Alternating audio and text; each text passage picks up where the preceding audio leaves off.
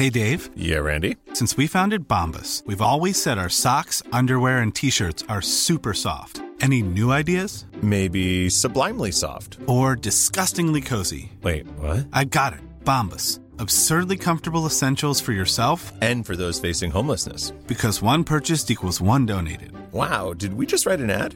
Yes. Bombas. Big comfort for everyone. Go to bombas.com slash ACAST and use code ACAST for 20% off your first purchase. Heraldo Radio. El dedo en la llaga. Había una vez un mundo en el que nadie creía. Un país de historias inexplicables. Una nación con personajes asombrosos. Santo Tomás tenía razón. Hay que ver para creer. El México increíble, las verdades que duelen, la voz de los que callan, el dedo en la llaga. Infórmate, diviértete, enójate y vuelve a empezar. El Heraldo Radio presenta El Dedo en la Llaga con Adriana Delgado.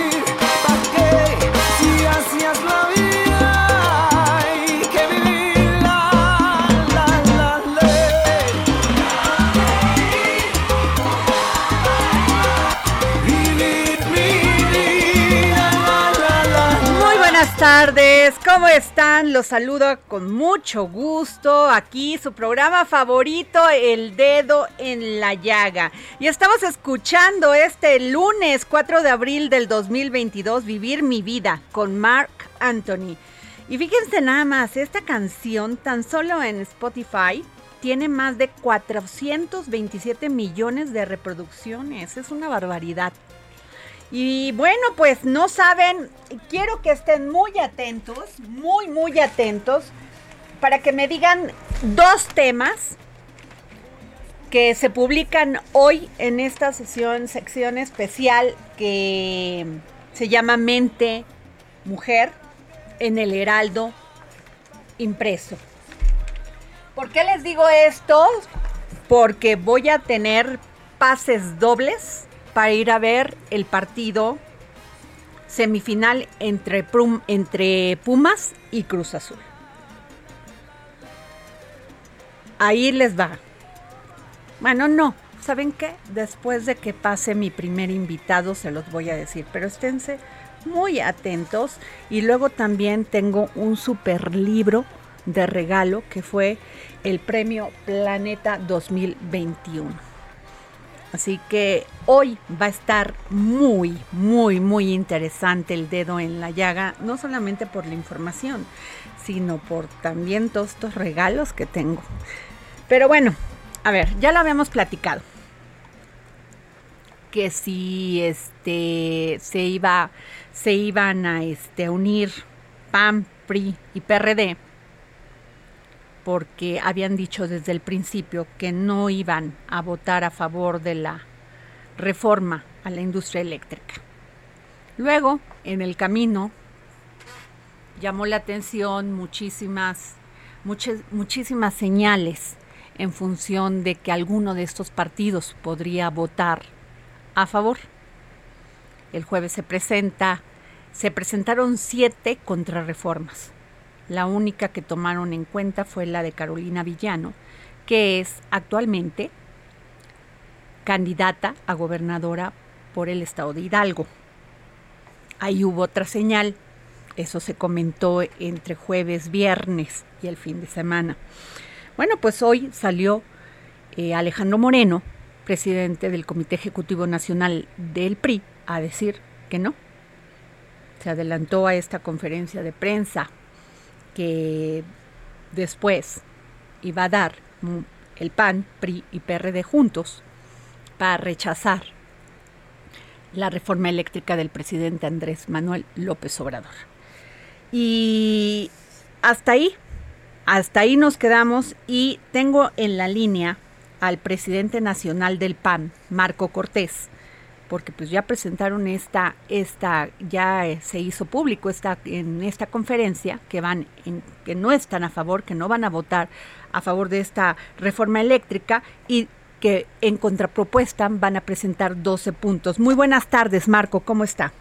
¿Qué hola, Adriana? Qué gusto saludarte a ti y a todo el auditorio del dedo en la llaga. Un gusto estar aquí contigo. Igualmente, Marco, pues este, pues sí se cumplió, ¿eh? Yo pensé que en ese camino iba a haber, hubo muchas señales que decía lo contrario, que alguien podía, este, pues desistir de estar en, este, con ustedes en esta, en esta negativa a votar la reforma eléctrica del presidente Andrés Manuel López Obrador, pero parece, al parecer no, se mantuvieron firmes.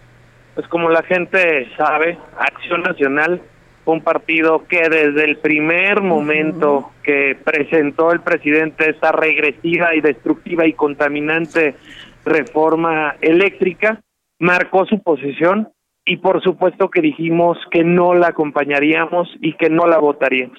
Hoy la noticia importante es que ya de forma clara y contundente todos los partidos que conformamos la coalición Va por México que además era uno de los temas suscritos y compromisos públicos que hicimos, parte de la razón de la coalición legislativa y electoral en su momento, hoy se ve claramente reflejado con uno contundente, en donde ya la suma de los partidos que la conformamos deja claro que esta reforma contaminante y regresiva no pasará. Pero también lo que hicimos en Acción Nacional y hoy presentamos en la coalición es acordar que presentaremos una alternativa. Una alternativa que sí permita que en los hechos, Adriana, la gente pague menos. Que vayamos a las energías limpias y renovables y además se genere certeza para la inversión y por lo tanto empleo que tanto se ocupa en el sector energético. Entonces, una seria propuesta que estamos en su momento, cuando la del gobierno morenista sea rechazada, listos para presentar y abiertos a debatir con los argumentos sólidos que tenemos para poderla defender. Marco, entonces todo este parlamento abierto donde se presentaron empresarios, donde los diputados de diversos partidos dieron sus puntos de vista, no sirvió para nada. En nuestro caso sí, mucho de lo que lleva nuestra iniciativa es parte de lo que ahí se escuchó en el Parlamento abierto. Quien efectivamente no escuchó al Parlamento ni a los especialistas fue el gobierno morenista, porque en realidad no le cambiaron absolutamente nada a la iniciativa. Parte de la propuesta que hace Acción Nacional y la coalición va por México es apostar a que en las casas habitación se instalen paneles solares para que auténticamente se genere energía y además la gente pague menos en su recibo y también se apoye a el cultivo de diferentes productos en el campo y a la ganadería. Es realmente apostar a que la gente pague menos y que se migre a las energías limpias y renovables. Y nosotros sí escuchamos a los especialistas, a los expertos en el Parlamento abierto. Marco Cortés, presidente nacional del PAN. Cuando se habla de paneles solares, los, eh, los, eh, los expertos y la Comisión Federal de Electricidad dice que sí está muy bonito el tema de las energías limpias, pero que finalmente los privados no quieren pagar estas baterías que almacenan la, este, la luz, o sea, la, la energía eléctrica. Y que este y que eso pues le recae en la CFE y que pues ahí son dos varas, dos medidas. ¿Tú qué piensas? No, parte de lo que nosotros estamos planteando es que los recursos que se asignan para subsidios a la Comisión Federal de Electricidad se destinen para que se pongan paneles solares en las casas con consumo básico, completamente subsidiados. Y entonces ahí sí las familias van a poder estar generando energía y pagar mucho menos de lo que actualmente pagan. Ok. Marco, este, de estos 12 puntos que ustedes señalan, eh, me llamó la atención uno, que eso lo mencionó Alejandro Moreno, tener una tarifa G. Eh, también la contemplan de los de tarifa gratuita para poblaciones rurales, hospitales públicos y guarderías que tengan La idea es que la gente que menos consume no pague y que esto sea sustentable a través de la generación de energía en su casa habitación. Y de esa manera no solo no estarían pagando, sino estarían generando energía eléctrica. Ok, y de estos 12 puntos, este, el, el tema de la inversión extranjera que pues ha decaído últimamente y que esto le generaba un enorme, este, pues confianza a los inversionistas. ¿Qué les dices?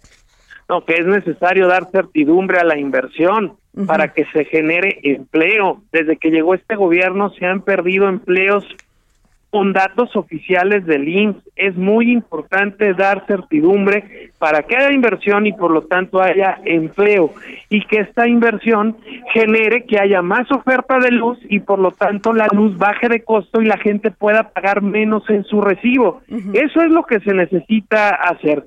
Por eso que nuestra propuesta sí genera esta generación de energías más baratas y amplía la oferta sobre la generación de la misma. Sobre el tema de la desaparición de los organismos autónomos, Marco Cortés, ¿qué piensas? Lo que estamos proponiendo es, al contrario, fortalecerlos. El órgano regulador actualmente no tiene autonomía constitucional. Nuestro planteamiento es que la tenga. Es fortalecer a la Comisión Federal de Electricidad como una empresa de Estado que debe de competir, que debe de generar oportunidades para las diferentes empresas y que de esa manera puedan este muchos más estar generando energía eléctrica, pero también por otro lado al órgano regulador, que es importante darle toda la fuerza como tal para que tengan autonomía de gestión. Sobre el tema, eh, Marco Cortés, de, de lo que decía la de ab- autoabastecimiento, ¿qué piensas? Bueno, es necesario que se regule cualquier tipo de exceso que tenga el actual modelo que nosotros hemos planteado. Corrijamos todo aquello que se haya generado excesos o que se haya generado cualquier tipo de ventaja para que lo que fue planteado como abaste- autoabastecimiento Ajá. y que el excedente se le venda a la Comisión Federal de Electricidad realmente sea eso, que primero sea un autoabastecimiento, pero solo el excedente y no como de repente se ve que ya más bien se convirtió en generador obligado a la Comisión Federal de Electricidad y realmente autoabastecimiento era muy poco. Bueno, y en el tema, Marco Cortés, presidente nacional del PAN, el tema de los contratos leoninos, ¿cómo va a quedar esto? Porque ya hay, ya hay este amparos promovidos por estas empresas y según eh, la CFE no se han querido sentar estas empresas con ellos para llegar a una negociación. es necesario que se revise todo lo que tenga que ver con tarifas, con pagos que se hacen por la generación y la distribución de la energía, eh, dando certidumbre a la inversión, apostando a las energías limpias y renovables y además logrando que la gente en los hechos pague menos por su recibo de luz como te lo comentaba. Ahora, en el tema de, que el Estado sea el rector de la, de la energía eléctrica, ¿qué piensa? ¿Se va a quedar igual, 56, 40 y 44 para el sector privado? Por eso hemos pensado que debe darse un órgano regulador autónomo Ajá. con toda la capacidad de gestión y que privilegie el uso de energía limpia frente a la contaminante y que privilegie el uso de energía barata frente a la costosa con las participaciones que actualmente se tienen. Pues este, ¿cuánto calculas que va a ser esta, empiecen ya con estas negociaciones y esta, ya sentarse y, y ver cuál es la, con, o sea, la, la reforma o si llega a ser reforma constitucional, Marco Cortés? Bueno, lo que ya quedó claro es que la reforma destructiva regresiva Esa presentada, esa se desechará. En cuanto se deseche, Acción Nacional y la coalición Va por México presentará la contrapropuesta de la que hemos venido hablando listos para hablar, debatir a profundidad sobre la. Ahora, esta contrapropuesta tiene algo que ver con la, con la, o sea, sí están tomando en cuenta la de Carolina Villano, porque pues sí llamó la atención que la única que tomaran en cuenta fuera la de Carolina Villano, que viene del PRI.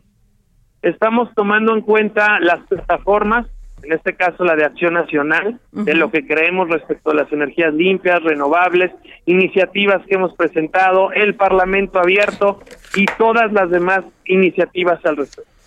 Pues bueno, este, el tema es que van en contra de esta reforma eléctrica propuesta por el gobierno federal, propuesta por Andrés Manuel López Obrador. Pues esa va a ser rechazada por destructiva, por contaminante, por regresiva, pero ahí está una buena iniciativa de innovación, de generación de energías limpias y que lograrían los hechos, que la gente pague menos en su recibo de luz.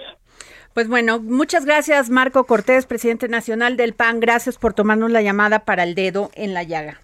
Al contrario, Adriana, un abrazo, muy buenas tardes a ti y a los amigos que nos escuchan. Gracias, pues ahí está la posición del presidente nacional del PAN. Anteriormente había salido Alejandro Moreno, este a, este, a esta conferencia de prensa que llevaron a cabo pues el presidente del PRD, Jesús Zambrano, eh, Marco Cortés y Alejandro Moreno y fue pues muy claro en sobre todo estos puntos que ya los conocíamos. Lo que lo que les cuento es que en estos días se hubo muchos rumores de por qué se habían el gobierno, bueno, el partido en el poder Morena había nomás tomado, había rechazado las otras propuestas de contrarreforma o, este comentarios y había aceptado nada más la de Carolina Villano, pero pues ya, ya lo dejó muy claro eh, Marco Cortés.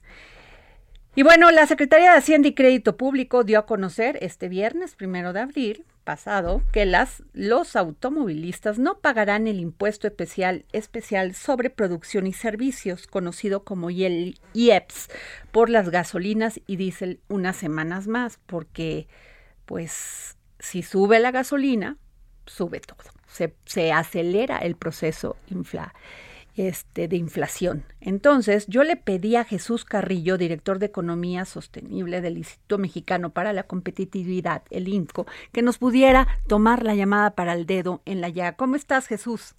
¿Qué tal, Adriana? Muy buenas tardes. Encantado de saludarte a ti y a quienes nos escuchan. Muchas gracias. Por cierto, que te escuché y me pareció muy interesante tus puntos de vista en este podcast que me encanta de, de Valeria Moy. Pues encantado de, también de compartir aquí con tu auditorio las opiniones. Muchísimas gracias por escucharlo. Gracias. Oye, Jesús, a ver, este, pues Hacienda volvió a decir que sí lo va a mantener, que no van a subir, pero pues eso nos está costando a los mexicanos. ¿Y hasta qué punto vamos a aguantar?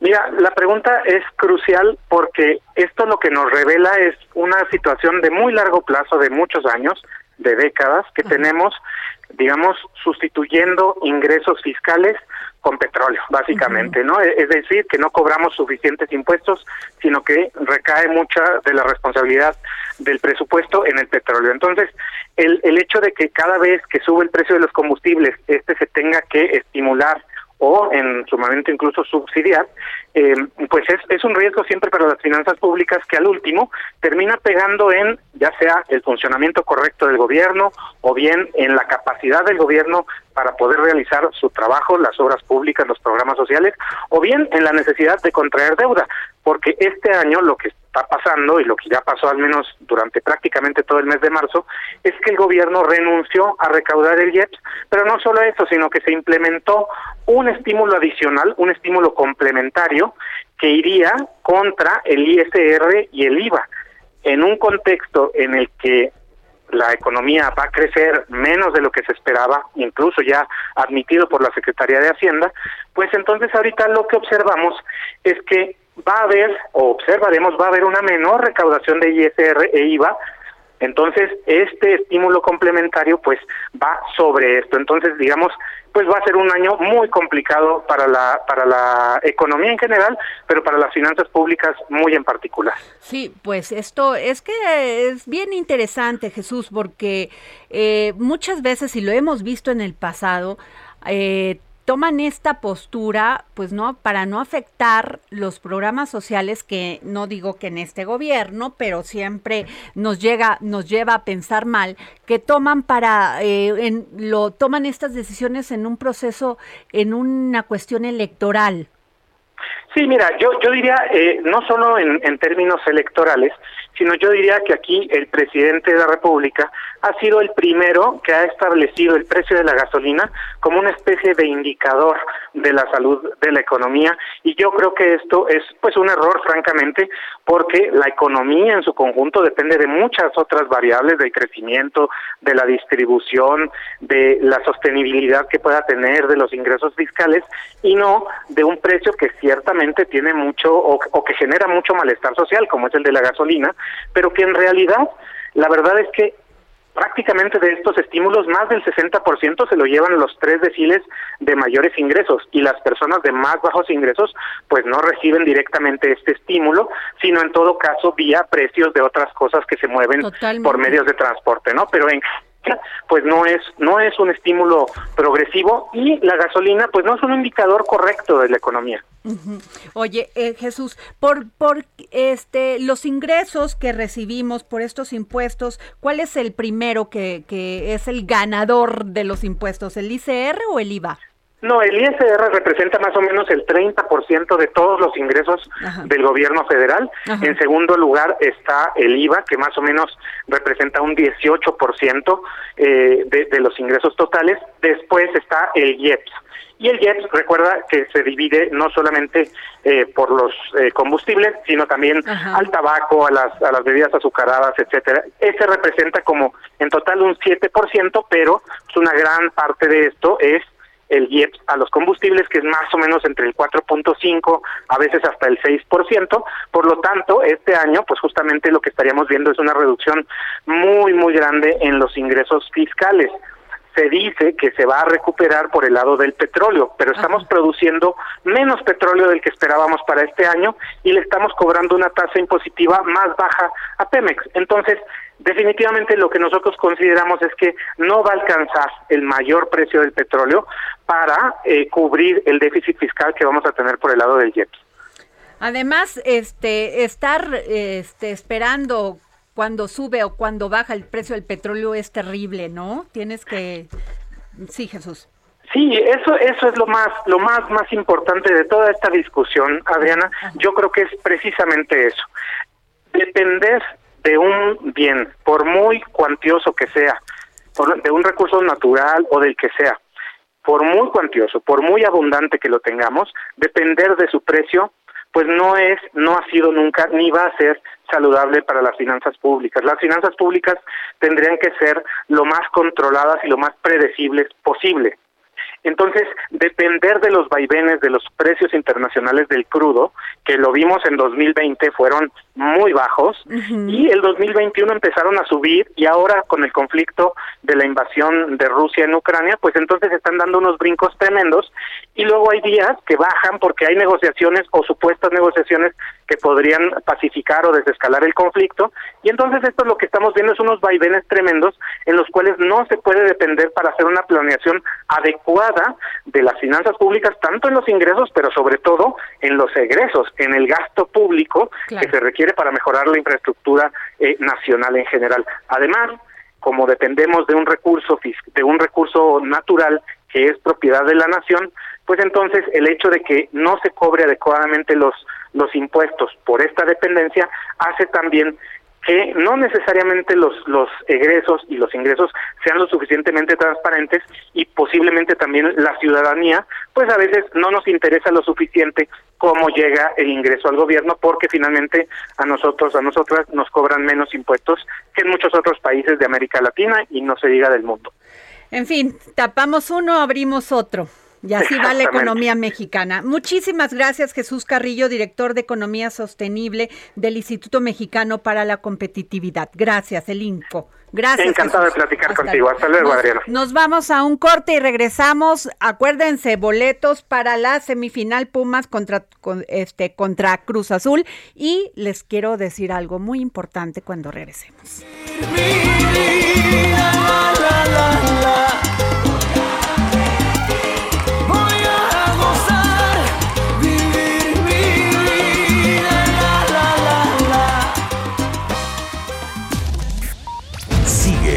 Adriana Delgado en su cuenta de Twitter, arroba Adri Delgado Ruiz. Además, te invitamos a enviar tus opiniones y comentarios en texto o por mensaje de audio a través de WhatsApp al 55 2544 3334. Y si quieres escuchar El Dedo en la Llaga de El Heraldo Radio, en cualquier momento y donde quiera que te encuentres, descarga el podcast disponible en Spotify y iTunes. Heraldo Radio. La HCL se comparte, se ve y ahora también se escucha.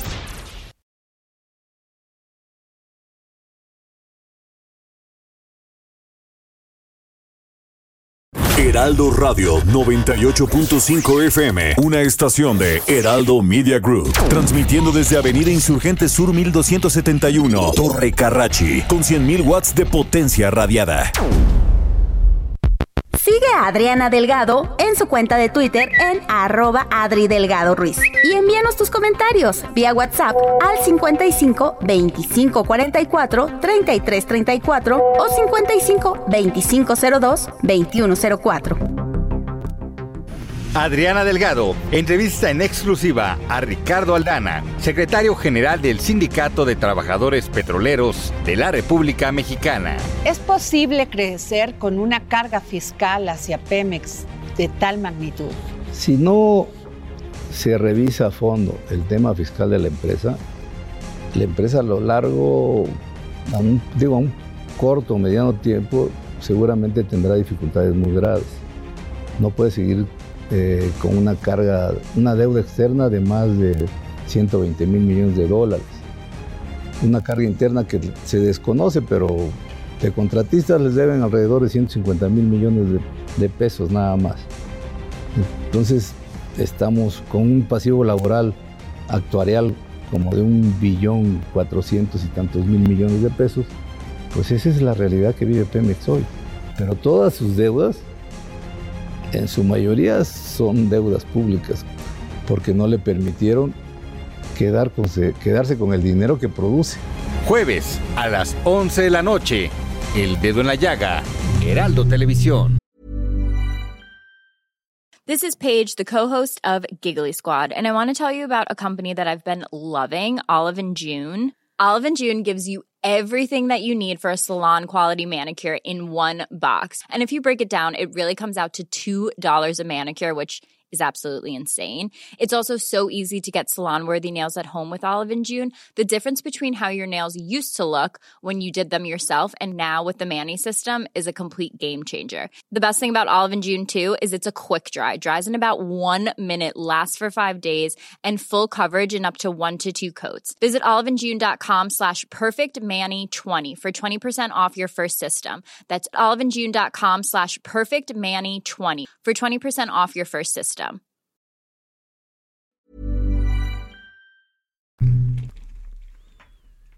Regresamos aquí al dedo en la llaga y les tengo el primer regalo que me hace Planeta. Sí. Carmen Mola y se llama La Bestia. Y Carmen Mola son tres ma- maravillosos escritores, maravillosos escritores, este, que tienen como seudónimo Carmen Mola, pero no saben qué libro tan maravilloso. Carmen Mola, Premio Planeta 2021, con este libro La Bestia.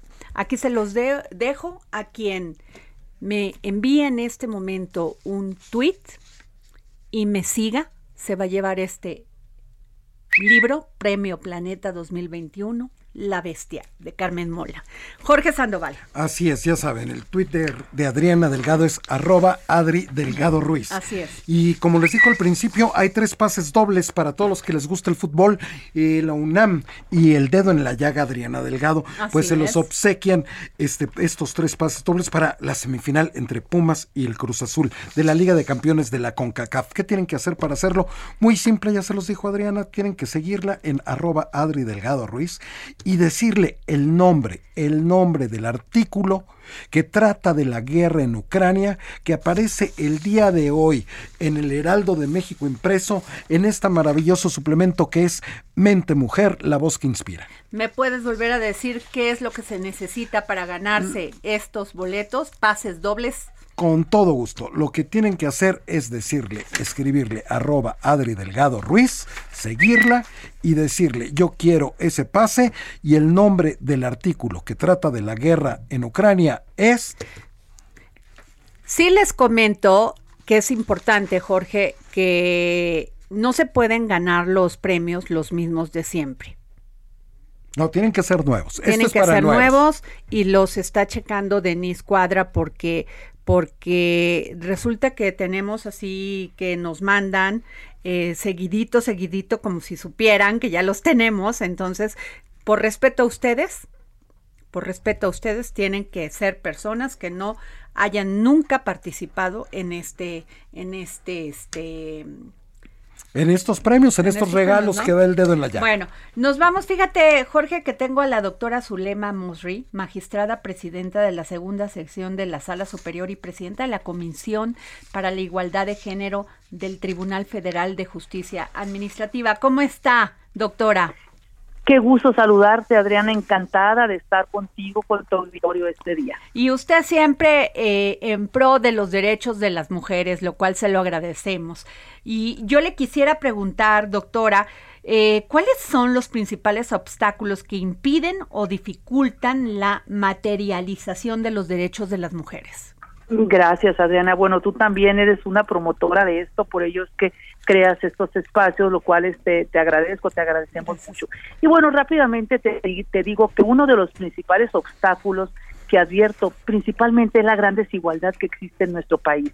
La pobreza, como tú sabes, y todo lo que se asocia a esta, como lo es la deficiencia alimentaria, la deserción escolar o los problemas de cobertura eh, y costo de los servicios públicos, propicia ciertos tipos de violencias contra las mujeres, como por ejemplo la extorsión sexual o lo que le llaman la sextorsión, que es la prestación de servicios eh, eh, a cambio de favores sexuales que se piden a las mujeres, porque al ser las mujeres, Adriana, las responsables o, o principal, las principales responsables de garantizar la prestación de los servicios básicos en sus familias y son quienes viven en mayor precariedad las mujeres, de hecho ya hay estudios que demuestran esto, son las que eh, son puestas en mayor riesgo al sufrir este tipo de extorsiones incluso eh, eh, acceder a la justicia. Ya ha habido, se ha dado cuenta en, en otros países de este tipo de situaciones, inclusive a servicios médicos. Y otro aspecto te diría que es la impunidad. La impunidad es otro de los más importantes desafíos que tenemos. Eh, de hecho, sin, sin una investigación oportuna, sin sanciones, sin reparaciones adecuadas a las violencias cometidas contra las mujeres, pues no se van a desincentivar estas conductas, se siguen perpetuando. Por ello es un verdadero problema. Y otro de los principales obstáculos también es la falta de información. Las personas hemos sido formadas bajo la idea de que las diferencias sexuales entre mujeres y hombres justifican la subordinación de las mujeres, es decir, que nuestras características biológicas eh, relacionadas con la maternidad nos limitan naturalmente cuando en realidad lo que nos impide materializar los derechos son las estructuras que se han creado para sostener esa idea, es lo que llamamos los estereotipos de género. Eh, por ejemplo, si, si pudiera dar, si me permites darte un ejemplo, Adriana, se decía antes que las se decía antes que las mujeres no podían votar porque no estaban educadas, pero no se les permitía, salvo contadas excepciones, estudiar como a los varones, es decir, les imponían requisitos imposibles de cumplir. Entonces, las mujeres que han abierto brecha, o sea, que han tenido además que remontar un contexto adverso eh, tienen que demostrar ser doblemente mejores, porque cualquier falla se achaca a cualquier falla de una mujer se achaca a todo el género y sirve para que digan, ya ven cómo no saben o no pueden, pero en, en, cambio, si un hombre es el que se equivoca, pues inmediatamente se recurre al, bueno, no generalicemos, eh, esto es un trato desigual. Entonces, todas estas situaciones eh, eh, es necesario para revertir estos obstáculos que nos eduquemos, que nos que se, se, se sensibilice. La sensibilización es imprescindible, por ello estamos hablando de estos temas, estamos cuestionando los estereotipos y prejuicios que impiden a las personas eh, eh, que sean eh, que, que siguen impidiendo que las personas sean conscientes de que esas diferencias biológicas existen. Claro. pero ajá, pero no pueden ser usadas para justificar un trato desigual, es decir, un trato discriminatorio. Así es. ¿Cuál es la responsabilidad que tiene el Estado para que se materialicen estos derechos? Doctora? Bueno, el, el, el Estado, el Estado las autoridades que formamos parte del sistema de las Naciones Unidas, uh -huh. existen varios instrumentos internacionales como es la CEDAW, uh -huh. que es la Convención sobre la eliminación de todas las formas de discriminación contra las mujeres, de, eh, y la Convención Belén do Pará, que es la Convención Interamericana para prevenir y erradicar la violencia. Estos establecen compromisos eh, que los estados deben atender para garantizar a las mujeres una vida libre de violencia. Eh, eh, entre estos, o sea, implica que los estados eh, generen leyes, medidas que configuran o reconfiguran las políticas públicas que puedan generar un trato discriminatorio o diferenciado ilegítimo, como lo comentábamos hace un rato. Por ello, eh, eh, es necesario que todas las autoridades en el ámbito de su competencia, inclusive también los órganos jurisdiccionales, tomemos medidas. Y, y cuando eh, hablo aquí de los órganos jurisdiccionales, sabemos que tenemos la obligación de garantizar a las mujeres el acceso a la justicia en, en cuestiones de igualdad. Entonces, además de que debemos capacitar y sensibilizar al personal para que esto, la, la perspectiva de género se refleje en las sentencias, eh, eh, lo cierto es que también tenemos que generar otras medidas. Por ejemplo, yo te daría como ejemplo para, para el auditorio, por ejemplo, tenemos la justicia en línea, que es una gran aliada para facilitar a las personas el acceso a la justicia, pero también, Adriana, debemos considerar que existe una brecha digital muy grande que esta prohíbe a las mujeres, precisamente, eh, que son las sociedades eh, eh, históricamente marginadas como indígenas, eh, personas que viven en situación de pobreza, los adultos mayores o las personas con discapacidad o las mujeres, esa brecha digital, porque son los que menos posibilidades de Internet, ni siquiera luz tienen algunas personas, ni, ni computadoras, ni tecnología. Entonces, si no se toma en cuenta estas circunstancias de cómo viven las personas o algunas personas o muchos segmentos sociales del país, pues no será posible eliminar esas barreras estructurales. Entonces, por más que hablemos de justicia en línea, también tenemos que ver las realidades de, de esas personas. Por ello es que en los órganos eh, de impartición de justicia se organizan jornadas itinerantes. ¿A qué me refiero a esto? Que, que se, se, se eh, van, digamos, los órganos jurisdiccionales, los juzgados, a los diferentes, hasta los, los, los pueblos o las comunidades remotas para acercar la justicia a las personas. Entonces, inclusive se fortalecen las defensorías públicas porque hay gente que no tiene para pagar un abogado. Y, y, también se facilitan los procesos internos de tramitación de los juicios, esto para generar un cambio importante y que realmente se pueda acceder a, a justicia. Entonces, eh, este es un ejemplo muy claro y te podría dar otro que es muy importante te decía que esas políticas internas que tomamos nosotros, eh, digamos, los órganos jurisdiccionales, que es de lo que puedo hablarte ahorita, eh, so, no solamente tienen un impacto directo en la sociedad, porque emitimos sentencias que, que, que vienen, digamos, a generar un impacto positivo en, en la vida de estos grupos históricamente eh, eh, marginados o, o, discriminados, pero también eh, eh, por ejemplo, eh, cuando nosotros establecemos políticas como las licencias de paternidad o salas de lactancia o generamos horarios flexibles para las personas, estas medidas que te doy como ejemplo también cambian la vida de las familias porque estas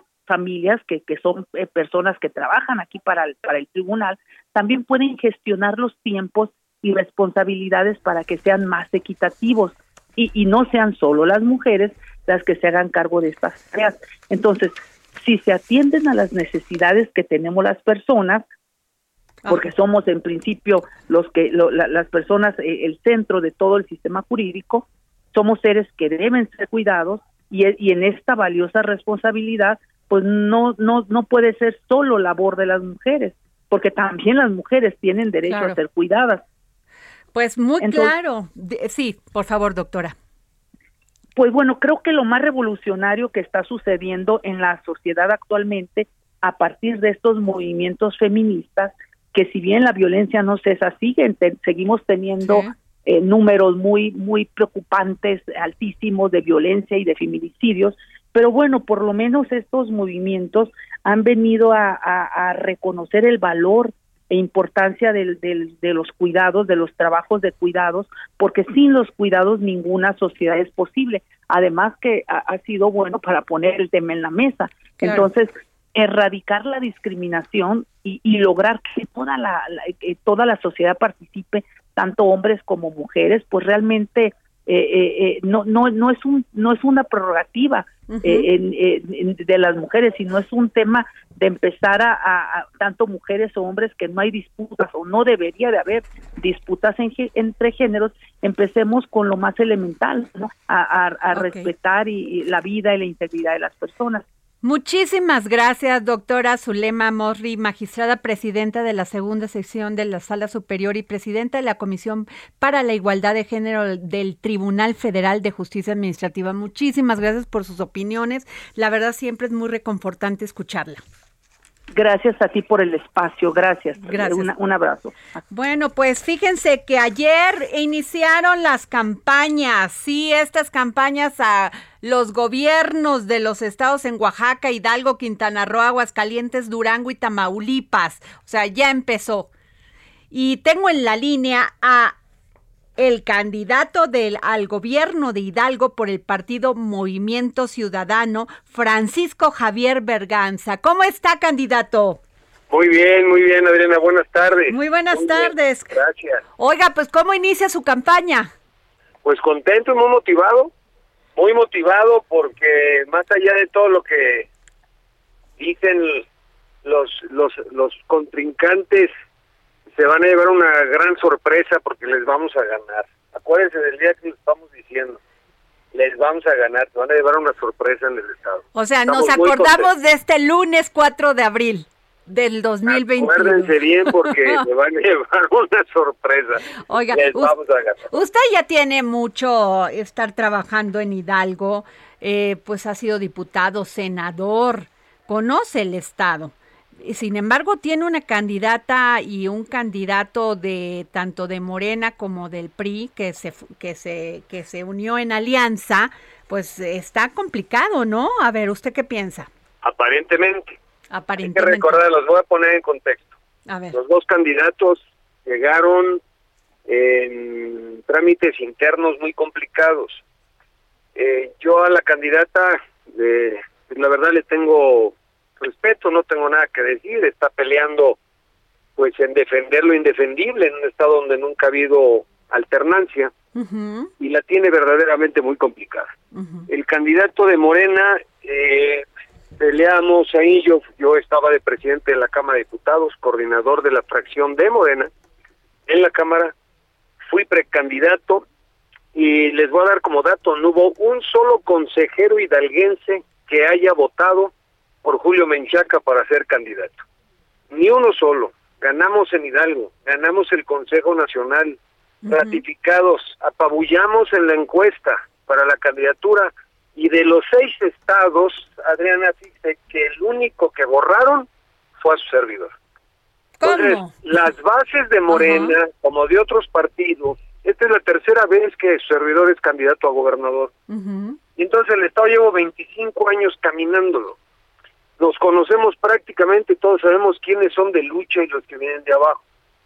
Todos nosotros, incluyendo priistas y de diferentes colores, tomamos la decisión primero de, de- de aceptar la invitación que amablemente no sé si era Movimiento Ciudadano, en el cual yo fui parte de los fundadores hace años con Dante Delgado y que le voy a estar eternamente agradecido a Dante que, que me ha abierto las puertas una vez más. Me tocó ser compañero de él, el Senado de la República lo ganamos con convergencia en ese momento. Pero hoy las circunstancias se dieron de una manera tan equivocada y a Julio Menchaca prácticamente el candidato del gobernador, Omar Fayad, hizo hasta lo imposible para tenerlo de candidato porque son amigos personales. Julio Menchaca lleva casi 40 años en el PRI, fue diputado del PRI y fue quiso ser candidato del PRI al gobierno del estado. Entonces eso en estados como los nosotros no es fácil de ocultarlos y jugar de la noche a la mañana. Las bases de Morena, los fundadores están seriamente enojados. En los mítines no ven a los fundadores, no ves a los morenistas. De hecho, el equipo de ellos, gente que tenía el gobernador del estado trabajando hace unos cuantos días, hoy es el- eh, ahí están pegados a él en el equipo y ya no traen a los morenistas de cepa. Entonces, esa es una parte. Pero independientemente de eso, pues, la cantidad de panistas, que llevamos muchísimos, en fin, priistas de base, que hoy están con nosotros, que están sumando más y más y más, trabajando incluso en la estructura electoral. En fin, la realidad en Hidalgo, Adrián, es muy, muy diferente a lo que han querido contar. Nosotros, en vez de salir hace tres meses, como lo hicieron ellos, decidimos caminar abajo tres meses haciendo acuerdos entre todos para entrar en un proyecto serio y en 60 días darles la vuelta. En eso estamos. Pues este, pues sí, porque fíjese que eh, tiene que, que por lo menos en las encuestas que han salido de Morena hacia el PRI, que bueno, las ves una fotografía nada más, son 20 puntos. Y, Sí, pero usted, es y falso. usted va Es subiendo. completamente falso. Completamente falso las encuestas, es de quien las hace. Así es. Pero mira, la- la- yo lo he vivido tantas veces, alguna vez hicieron 23 puntos abajo y fueron los mismos con los que gané.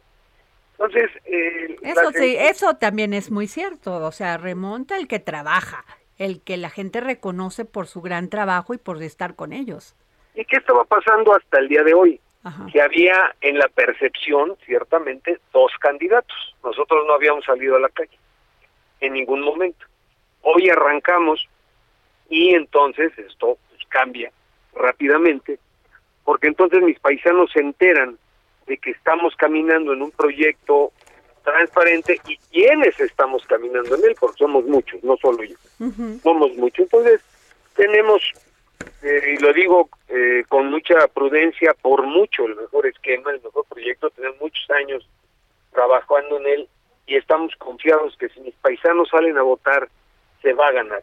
Es una gobernatura que se va a dividir el voto, que se va a ganar relativamente con poca votación y eso nos tiene muy animados porque a ellos ya no les da. El candidato de Morena está cayendo terriblemente, ¿eh? te van a llevar una sorpresa porque llevar casi 50 puntos van a andar, van a ver que ese sí es una apreciación mía, no una encuesta, pero van a ver que anda abordando los 32 por ahí. Yo creo que perdió 15, 18 eh, puntos. La candidata del PRI la tiene complicada, de 26, 27 puntos. Es un tema matemático, no pueden pasar. Y nosotros, sin lugar a dudas, en esta semana o la otra, andamos rondando los 20 puntos. Es una cuestión de estructuras, de gente que tenemos en el Estado y es una reflexión. Eso, lo- eso ya no lo dirán las encuestas Así reales, es. ¿no? Y la votación.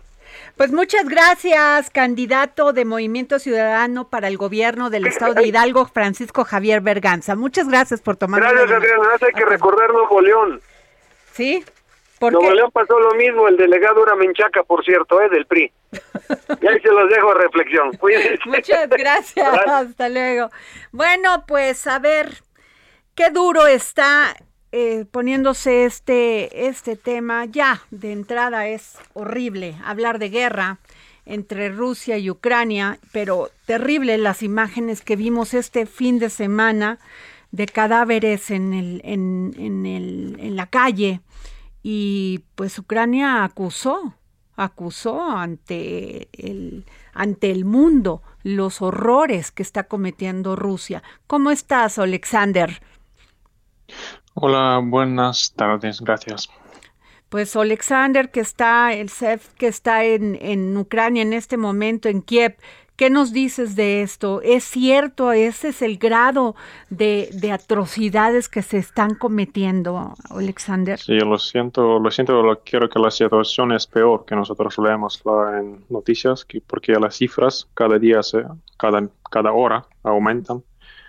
Por ahora sabemos sobre 400 eh, personas mm, muertos en, en aquella zona, en Irpin, Bucha, Borodyanka, Hostomel, en aquellos pueblos y ciudades cerca de la capital, pero hay muchísimas personas desconocidas todavía, porque la gente eh, intentaba evacuarse, mm, huirse, no evacuarse desde, desde aquella zona durante los primeros días de la guerra, a través del bosque, a través de las carreteras, eh, vías, y mucha gente, mucha gente está desconocida todavía. Entonces, ese proceso dura. Ahora por lo menos Ucrania tiene acceso a aquella territorio, no hay batallas, no hay hostilidades, es posible trabajar para las organizaciones humanitarias, eh, para la Fiscalía General, para, para acumular los hechos y testimonios de la gente que sobrevivió. Híjole, Alexander, y este tenemos este poco tiempo, pero yo te quisiera preguntar como siempre, ¿cómo estás? Bien, eh, yo yo estoy bien, puedo decir que yo estoy bien. De forma mental, psicológica, claro que todos estamos aquí devastados, porque eh, nadie pensó que Ucrania, como un país totalmente pacífico, una vez va a convertirse en un país con, con genocidio en su historia. Nosotros siempre leemoslo en, en, las, en los libros sobre Yugoslavia, sobre Ruanda, eh, sobre algunos conflictos en África, pero ahora está aquí en Europa, está en Ucrania. Bien, eso yo no sé cómo cómo se llama, porque los soldados rusos lo hacían. Puede ser que eso es una, una crisis moral. Pues muchas gracias, Alexander. Nos tenemos que ir porque es la guillotina, pero te mandamos un gran saludo desde México. Y ya nos vamos. Gracias. la lluvia para limpiar El Heraldo Radio presentó El Dedo en la Llaga con Adriana Delgado. Heraldo Radio 98.5 FM, una estación de Heraldo Media Group, transmitiendo desde Avenida Insurgente Sur 1271, Torre Carrachi, con 100.000 watts de potencia radiada. Imagine the softest sheets you've ever felt. Now imagine them getting even softer over time. That's what you'll feel with Bowl and Branch's organic cotton sheets. In a recent customer survey, 96% replied that Bowl and Branch sheets get softer with every wash. Start getting your best night's sleep in these sheets that get softer and softer for years to come. Try their sheets with a 30-night guarantee. Plus, get 15% off your first order at bowlandbranch.com. Code BUTTERY. Exclusions apply. See site for details.